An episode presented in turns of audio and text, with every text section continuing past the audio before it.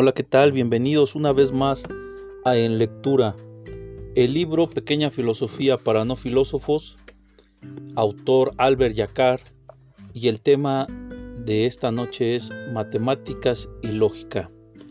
Quiero agradecer, ya vamos a mitad de, del libro, eh, también eh, quiero decir que los temas que vienen están muy, muy, muy buenos y bueno, pues muchas gracias por seguir este podcast eh, muchas gracias por la paciencia.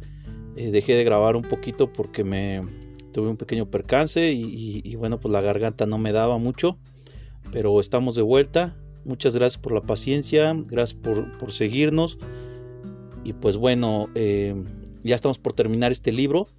Pero les recuerdo que este espacio es para todo tipo de libros, todo tipo de autores. De repente a lo mejor va a tocar un cuento, una fábula, eh, no sé, algún pensamiento, eh, otro libro, por supuesto que sí, de diferente autor, de, diferente temática. Y, pues muchas gracias por todo. Entonces, continuamos. Matemáticas y lógica. Las matemáticas son un estudio en el que se ignora de qué se habla y en el que no se sabe si lo que se dice es verdad. Bertrand Russell. Los conceptos de matemática y lógica suelen aparecer ligados en filosofía. ¿Le parece justificado? La lógica es el arte de desarrollar con rigor un razonamiento, aplicando reglas explícitas y consideradas admitidas. La matemática es la escritura de este razonamiento, mediante símbolos cuya utilidad ha sido demostrada por la experiencia. Se parece un poco a la manera en que los ideogramas chinos representan objetos o conceptos. Así, la experiencia muestra que considerando x un número cualquiera, encontramos a menudo la suma que implica un número infinito de términos. Resulta cómodo representar esa suma mediante un símbolo fácil de escribir y que ocupe poco lugar. Ese símbolo lo es, por convención, e a la x potencia.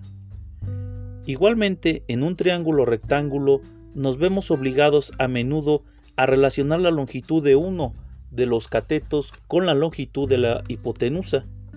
Esta relación se denomina por convención seno A, donde A es el ángulo opuesto a este cateto. Para desmitificar las matemáticas, es bueno ver en ellas la invención de individuos perezosos, deseosos de abreviar la escritura de sus racionamientos mediante la formalización.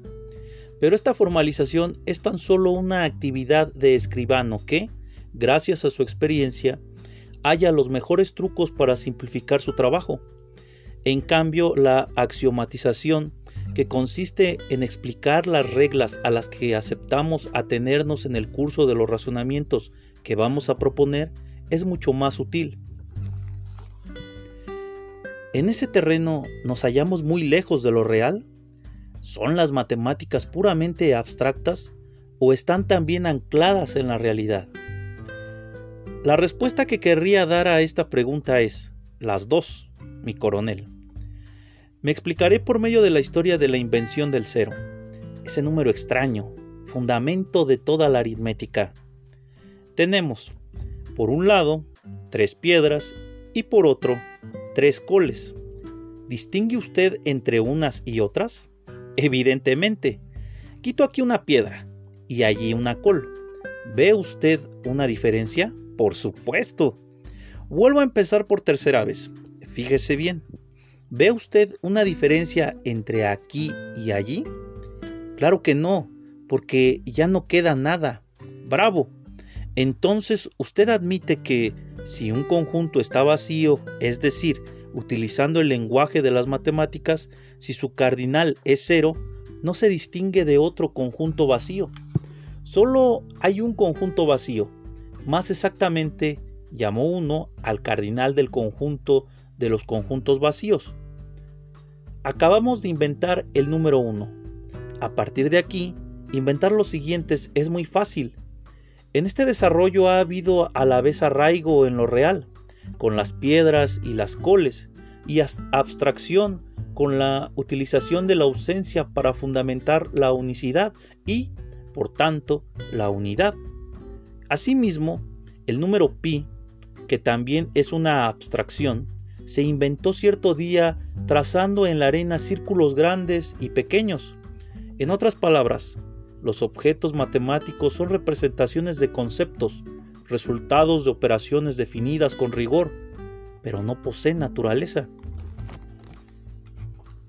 Este rigor hace desde siempre de las matemáticas el modelo de las ciencias exactas al que todas las demás buscan parecerse? El término exacto aplicado a las ciencias de la naturaleza lleva a creer en la posibilidad de una representación adecuada de la realidad, cosa que no ocurre jamás.